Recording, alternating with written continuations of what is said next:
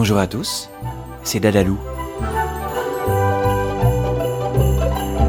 Je suis très heureux d'être avec vous aujourd'hui pour le tout premier épisode de ce grand jeu concours.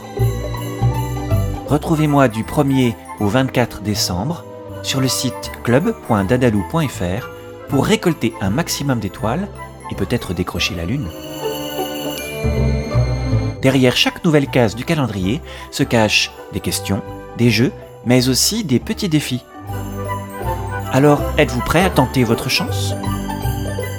Aujourd'hui, nous sommes le 1er décembre, le tout premier jour de ce calendrier. Et ça tombe bien parce que justement aujourd'hui, je vais vous parler de calendrier. Et plus particulièrement du calendrier de l'Avent. Saviez-vous que cette forme de calendrier nous vient d'Allemagne? Au 19e siècle, c'était la tradition de donner chaque matin une image religieuse aux enfants les 24 ou 25 jours avant Noël. Et en 1908, le premier calendrier est commercialisé. Il est alors juste composé de petits dessins colorés, reliés les uns aux autres sur un support en carton. Quelques années plus tard, en 1920, est vendu le premier calendrier de l'Avent avec des petites portes ou des petites fenêtres à ouvrir. Mais ce sont toujours des images qui se cachent derrière. C'est seulement en 1958 qu'apparaissent les premières surprises en chocolat. Aujourd'hui, on trouve toutes sortes de calendriers et de toutes les formes. Guirlandes de cornets, guirlandes de chaussettes, guirlandes de sachets, séries de boîtes, coffrets plats en forme de sapin, de maison, etc., etc. Parfois, ce sont même les fenêtres numérotées des villages, des mairies ou bien même des immeubles qui sont utilisés pour jouer le rôle des cases. Et vous, quel calendrier avez-vous chez vous? Chocolat? Surprise? Image? Un peu tout ça? Peut-être que vous l'avez fabriqué vous-même? Peut-être que vous ne l'avez pas encore fait? Mais c'est pas grave, il n'est jamais trop tard. Alors voici quelques idées, quelques astuces pour créer un calendrier unique pour cette année ou pour l'année prochaine. Pour les modèles en guirlande, c'est facile, il vous suffit de chaussettes, de pochettes que vous accrochez à une longue ficelle.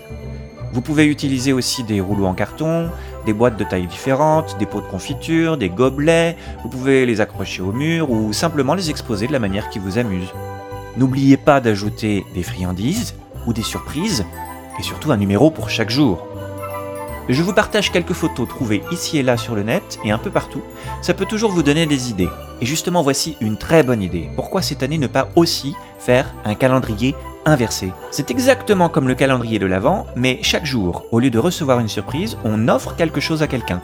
Ça peut être une petite attention pour ses proches, une action bienveillante pour les autres, un objet utile pour ceux qui en ont besoin.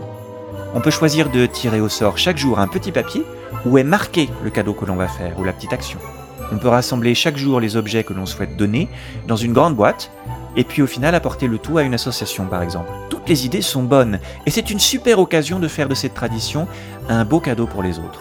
Au fait, vous avez remarqué qu'on écrit avant avec un E et non avec un A? Calendrier de l'Avent A-V-E-N-T. C'est tout simplement parce que avant vient du latin adventus qui signifie la venue, l'arrivée, et je pense qu'on a tous hâte que Noël arrive.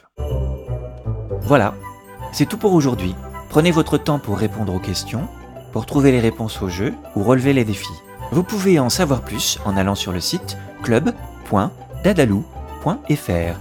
Je vous dis à demain, et d'ici là, portez-vous bien.